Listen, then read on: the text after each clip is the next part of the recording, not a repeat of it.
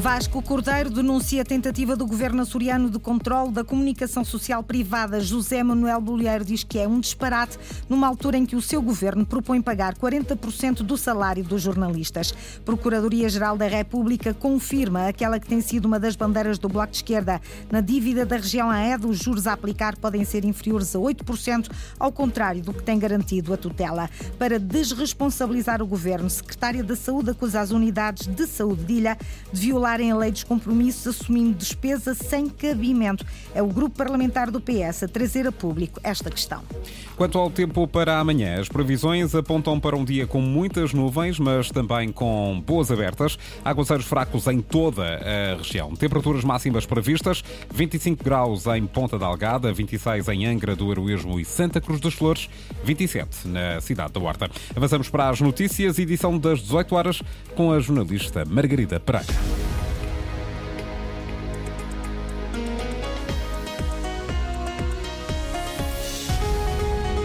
Vasco Cordeiro acusa o governo de tentativa de controle da comunicação social privada nos Açores. É através do novo programa de incentivo à imprensa privada que prevê, entre outras medidas, o pagamento de 40% do salário dos jornalistas. O líder do PS Açores considera a medida perversa e com falta de transparência.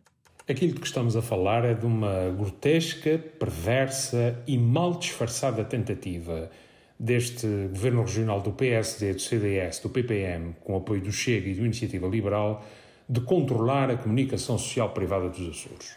Aquilo que este governo regional tem feito é aproveitar-se da fragilidade económica das empresas de comunicação social privadas e oferecer-lhes um presente envenenado. Como? Olha, primeiro atrasou até ao último ano da legislatura uma apregoada reforma desses apoios apresenta agora uma solução milagrosa que é o tal pagamento dos salários, ou de parte dos salários dos jornalistas. O, Governo Regional só quer pagar quase metade dos salários desses trabalhadores porque os mesmos têm a função que têm, de lidar com a informação. Não paga, nem tem essa ideia, nem tem essa intenção em relação a outros setores de atividade. E isso é bastante revelador daquilo que o Governo pretende fazer, o Governo e os partidos que o apoiam. Na reação a esta denúncia do líder do Partido Socialista, o presidente do governo açoriano diz que a afirmação de Vasco Cordeiro é um disparate. Não tem outra qualificação que senão um disparate. Trata-se de um disparate. Esta proposta é consensualizada, aliás, também com o Sindicato de Jornalistas, também com muitos dos proprietários de títulos de órgãos de comunicação social. E, portanto, esta foi uma construção de um projeto plural, e com a participação dos próprios destinatários e, inclusive, com a intervenção do sindicato. O que nós queremos é valorizar no apoio às empresas proprietárias de órgãos de comunicação social, essencial à pluralidade da opinião, à independência e à autonomia da comunicação social privada nos Açores, um apoio que também permita valorizar os trabalhadores. O presidente do governo a reagir à denúncia do PS de que o executivo está a tentar controlar a comunicação social privada com o um novo programa de apoio Média Mais. A polémica em torno da revisão dos apoios à comunicação social privada está instalada. Vamos conhecer o que prevê esta nova proposta do governo. Inês Linhares Dias. A revisão do Promédia, o programa de apoio à comunicação social privada, era uma promessa do governo de coligação. No último ano da legislatura, a proposta agora conhecida prevê a atribuição mensal de um apoio financeiro financeiro com base nos encargos remuneratórios das empresas. Esses apoios são de 40% para jornalistas, produtores ou editores com contratos por tempo indeterminado e de 20% para contratos a termo ou em regime de prestação de serviços.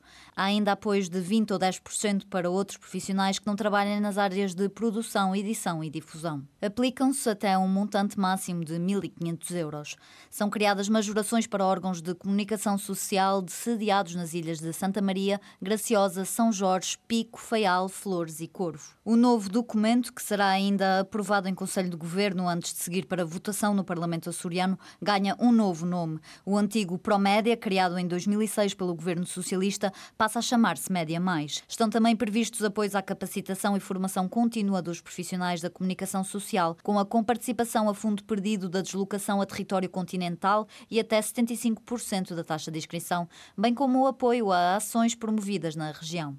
São estas as principais mudanças do antigo regime para este que é agora proposto. Em abril, no Congresso dos Jornalistas dos Açores, o presidente do Governo Regional já tinha anunciado que queria mudar o foco dos recursos técnicos e tecnológicos para os recursos humanos. Média Mais, novo programa de apoio à comunicação social privada nos Açores, envolto em polémica. Transporte aéreo, o Bloco de Esquerda quer respostas do governo sobre o futuro imediato das ligações com o exterior, com o processo de privatização da Azores Airlines em curso e as incertezas sobre a operação da Ryanair, António Lima diz que o silêncio do governo não pode continuar. As pessoas querem saber como é que vão sair dos Açores nos próximos meses, em que condições, quem é que vai operar essas rotas, depois da privatização, como é que vai ser os agentes económicos, as empresas que trabalham no setor do turismo, mas não só, que, que necessitam, por exemplo, do transporte de carga por meio aéreo, e são muitas, como é que vão ter os seus, os seus produtos transportados? Quem trabalha no setor do turismo, como é que vai garantir que tem uma operação para o ano ou daqui a dois anos, como é que vai conseguir planear essa operação? Essas questões são essenciais, não podem ficar para, para, para as calendas, não podem ficar para o dia de São Nunca, têm que ser respondidas já. O Bloco de Esquerda sempre se manifestou contra a privatização da Azores Airlines. As três companhias aéreas com ligações regulares aos Açores escapam totalmente ao controle público. António Lima reafirma que a privatização da Azores Airlines não deve prosseguir. Considera um risco colocar nas mãos de privados a mobilidade dos açorianos. Não há uma economia que consiga sobreviver não sabendo se tem voos para o exterior e em que condições daqui a seis meses. É uma irresponsabilidade e, como já disse, é um crime para os Açores, contra os Açores, deixar a economia e os açorianos nas mãos da Ryanair ou de um qualquer grupo ligado ao turismo que queira ficar com a SAT Internacional. Nós não podemos abdicar desse instrumento económico e da autonomia que a SAT Internacional nos garante. O cenário alterou-se. O repto do Bloco de Esquerda ao governo, António Lima, defende que a privatização da Azores Airlines não deve prosseguir porque deixa a região totalmente exposta aos interesses de companhias aéreas privadas. No processo Ryanair, o Bloco de Esquerda quer que o governo explique o que está negociado. Diz que todo o processo decorreu com grande falta de transparência numa tentativa de proteger a companhia aérea irlandesa Ana Paula Santos.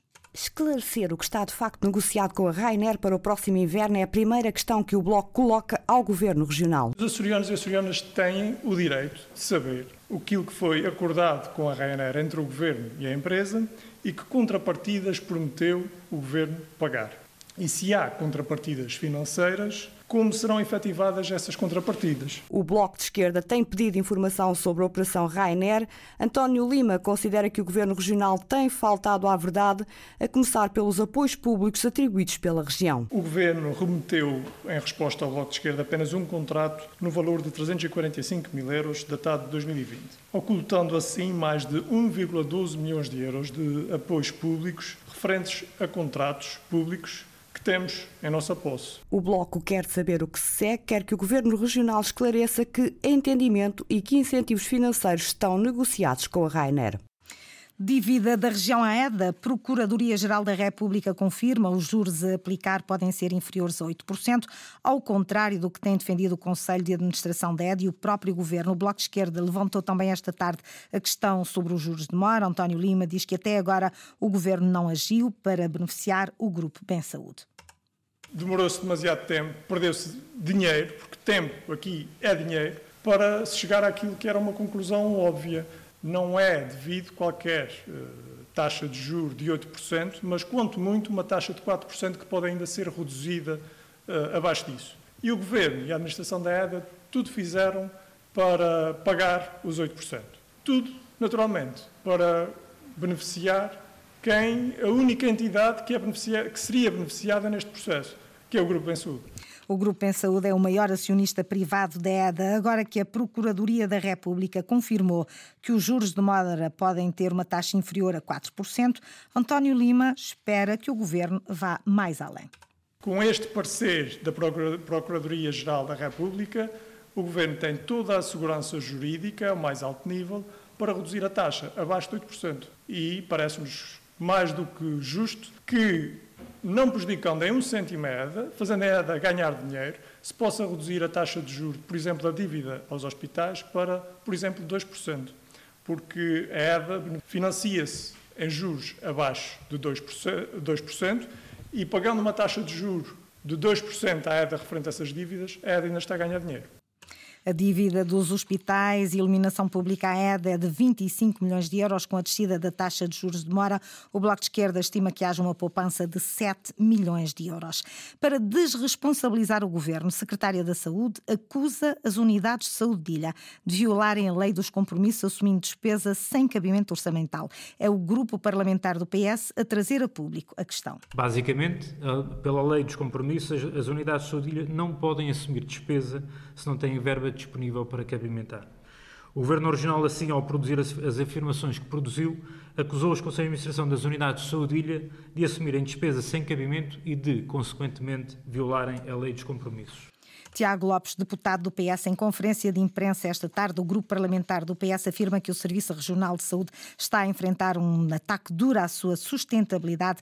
Tiago Lopes deixou os números do agravamento da situação financeira no primeiro trimestre deste ano. À degradação das contas das unidades de saúde juntam-se os hospitais. Em relação ao período homólogo, há uma degradação dos resultados operacionais em termos agregados dos três hospitais em 5 milhões de euros.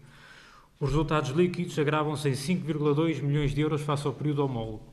O passivo aumentou 24 milhões de euros em relação ao período homólogo. O montante da dívida a fornecedores no primeiro trimestre de 2023 aumentou 19,5 milhões de euros face ao período homólogo. E naquilo que concerne ao prazo médio de pagamentos, verifica-se uma tendência crescente desde o segundo trimestre de 2022, ou seja, de há um ano para cá, o prazo médio de pagamentos tem vindo a aumentar, cifrando-se atualmente em 133 dias. Os socialistas afirmam também que a dívida a fornecedores duplicou no ano passado. Grave, igualmente preocupante, é o Governo Regional afirmar que a 31 de julho já pagou 25 milhões de euros da referida dívida. Ou seja, o Governo Regional afirma que utilizou verbas do Orçamento de 2023 para pagar despesas de anos anteriores. E isso deve-se ao gritante subfinanciamento das unidades de saúde que só em 2022 duplicaram a despesa, a dívida a fornecedores, passando de 18,8 milhões de euros para 37,5 milhões de euros. Grupo parlamentar do Partido Socialista esta tarde em conferência de imprensa em Angra. Cessam funções, agora por decisão do Governo, três diretores de museus dos Açores e a diretora da Biblioteca Pública, Luís da Silva Ribeiro, em Angra. Já lá estavam para lá do prazo previsto, sem que o Governo tenha lançado concurso público de substituição, o que leva Cláudia Cardoso, a diretora da Biblioteca de Angra, a considerar que o processo tem contornos ilegais. Eduardo Mendes. Foram retirados retirados dos quadros de serviço os diretores do Museu de Santa Maria da Graciosa, Horta e a diretora da Biblioteca Pública e Arquivo Regional, Luís da Silva Ribeiro. Com exceção do Museu da Horta, os restantes exerciam funções em regime de substituição após a cessação da Comissão de Serviços, algo que é previsto na lei, mas apenas com uma duração de seis meses. Os diretores exerciam este regime há mais de um ano. O que a lei prevê é que na duração do regime de substituição tem que ser aberto um procedimento concursal forçosamente event no decurso máximo de seis meses. Ora, tal não sucedeu. O meu regime de substituição tem praticamente um ano de vigência e nunca foi aberto qualquer procedimento concursal. Portanto, agora é feito um, um despacho de substituição do substituto, o que me parece configurar uma situação que é claramente estranha, eh, que não está prevista na lei e que, eh, na minha opinião, tem contornos de ilegalidade. Para Cláudia Cardoso, diretora da Biblioteca Pública de Angra do Heroísmo nos últimos sete anos, a decisão não tem como objetivo assegurar o normal funcionamento da administração pública. Uma situação anómala, eh, de contornos que revestem bastante estranheza e que seguramente terão outras motivações que não as de assegurar, eh, digamos, a normalidade da administração, reveste contornos de ilegalidade e eu agirei eh, nos meios e nos lugares próprios eh, na sequência dessa decisão. Esses outros contornos poderão ser caracterizados como contornos políticos? necessariamente. No meu caso, não tenho qualquer dúvida sobre isso. Cláudia Cardoso teve conhecimento do despacho. Ontem à tarde foram dadas 48 horas para cessar funções. Um mero funcionário da administração tem 60 dias de aviso prévio, um dirigente não teve direito a isso. Acrescenta ainda que não foi dada nenhuma apreciação a quando da entrega do relatório no fim da Comissão de Serviços, em agosto do ano passado.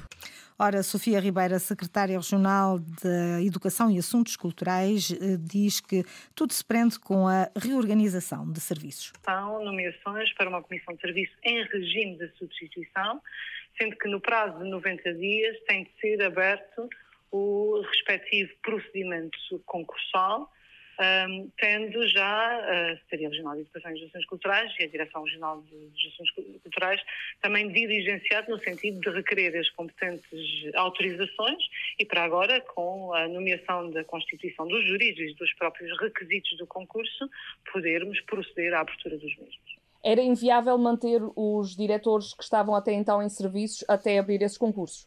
É uma questão de organização de serviços. A secretária da Educação nega a existência de contornos políticos na tomada da decisão. Tenho alguma dificuldade em fazer essa divisão nestes termos. Não percebo, não percebo o teor dessa acusação. Não faz qualquer sentido. A reação de Sofia Ribeiro, secretária da Educação e Assuntos Sociais, esta tarde. O aeroporto de Ponta Delgada vai ser ampliado, vai para obras já no próximo ano e vai ter, depois de concluídas essas obras, dois pisos. Tudo anunciado hoje, Sandra Pimenta. O aeroporto de Ponta Delgada vai crescer nos próximos três anos em cerca de 30%. A atual zona VIP vai desaparecer e, juntamente com o hangar mais a oeste, dar lugar a um novo edifício com dois andares, para receber com mais e melhores condições os futuros passageiros. Corresponder ao aumento de passageiros no aeroporto e na gare deste aeroporto. Designadamente, a expectativa de termos, eh, no curto prazo, 30% de aumento da capacidade cerca de 4 mil metros quadrados. Obra que vai começar já no início de 2024, vai prolongar-se até 2027, mas sem orçamento definido, admite José Luís Arnaud, presidente do Conselho de Administração da ANA Aeroportos. O valor total do investimento será público e será anunciado neste momento nos cadernos de encargos. Como sabe, o preço da construção muda ao dia e por isso seria pouco profissional estar aqui a tirar números. O que terá que ser feito será feito. Obra no aeroporto de Ponta Delgada será então feita custo o que custar, mas também em outros aeroportos da região estão previstas melhorias. Temos uma preocupação muito importante que é de sustentabilidade ambiental. Vamos fazer investimentos, vamos tentar que os aeroportos tenham centrais fotovoltaicas para se autoabastecerem, vamos criar eh, pontos de energia verde, vamos criar um conjunto de condições que queremos que nos próximos anos possam, digamos, os aeroportos dos Açores estarem também credenciados com esses requisitos que são hoje disposições legais e comunitárias. Aeroportos dos Açores, geridos pela ANA, vão ser alvo nos próximos anos de melhorias estruturais e ambientais. Para dar melhores condições aos passageiros, diz a Ana Vanci. Jornal das 18 com a jornalista Margarida Pereira. Notícias em permanência em cores.rtp.pt e também no Facebook da Antena 1 Açores.